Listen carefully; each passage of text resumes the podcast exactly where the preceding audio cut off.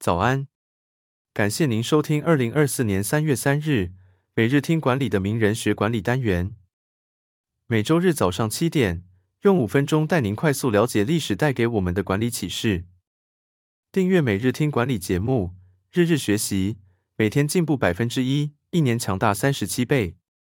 现在加入 Apple Podcast 付费订阅，每天不用五块钱，天天为你导读一本商管好书，使用技巧随学即用。今天带来的是，老板想的和你不一样。从历史故事看老板们的权谋。在职场上，理解老板的想法常常像是解开一个谜。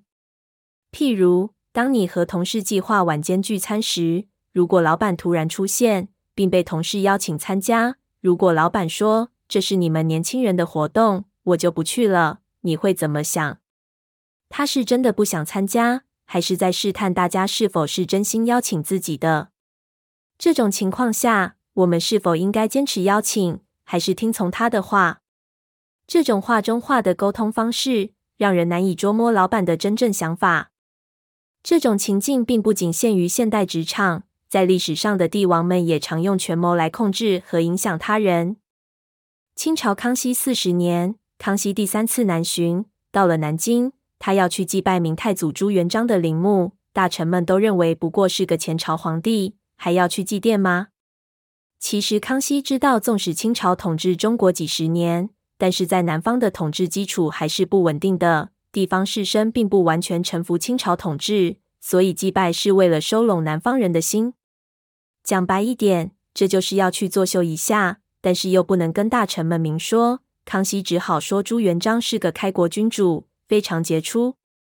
当天祭拜，南方的地方耆老有几千人参加，他们都要去看看康熙怎么祭拜朱元璋的。在祭拜完之后，康熙当场题字，上头写着“治隆唐宋”四个字。这四个字意思就是朱元璋治理的明朝，比唐宋还要兴隆的意思。那些耆老当场痛哭流涕，而朱元璋也凭着一个举动就收买了南方人的心。这就是帝王心术。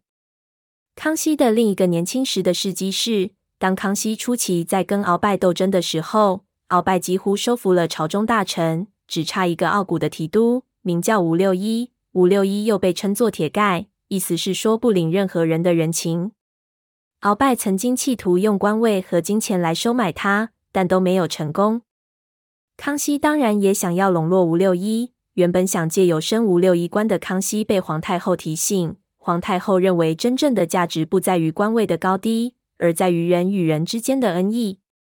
于是，康熙采取了一种非传统的方式来赢得吴六一的忠诚，就是释放了他的义父，以行动展现了对吴六一深厚的信任与尊重，从而成功铲除了朝中的奸臣鳌拜。笼络或收买人心是一门学问，也是一门当上位者的学问。虽然笼络听起来是非常权谋的字眼，主要意思是老板应该如何把敌人或有利益关系的人都变成自己人，为自己所用。虽然是利，但是老板或君主却又必须精于此道，而康熙显然是个中好手。另一个权谋的故事来自于明朝的帝王朱元璋。在朱元璋还没有称帝的时候，他拥立了一个义军的共主小明王当皇帝。虽然群臣建议朱元璋直接废掉小明王，自己称帝，但朱元璋都不愿意，因为他觉得时间不够成熟。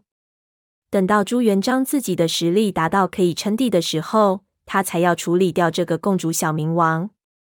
他私下派人把小明王溺毙，再用隆重的典礼来哀悼他，并要求刘伯温替他写小明王的祭文。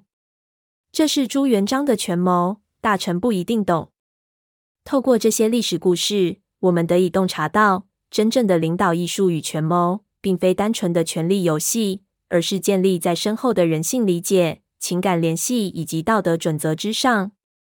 在当今的职场中，领导者与员工之间的互动也需基于相互尊重与信任，才能建立起有效且持久的合作关系。若是有一天我们需要面对职场中的各种挑战与决策时，对于老板的决策有所疑虑，这时候可以将自己置于他人的立场，从不同的角度思考问题，或许你就可以知道老板在想什么了。感谢您的收听，经理人也推出了全台第一个对话式 AI 职场教练 AI Coach，上线不到两个月，已协助全台上千位经理人解决管理痛点、职场大小疑问。期待您至经理人网站免费加入会员，无限提问。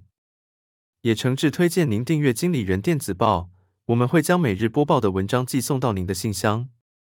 再次感谢您，祝您有个美好的一天。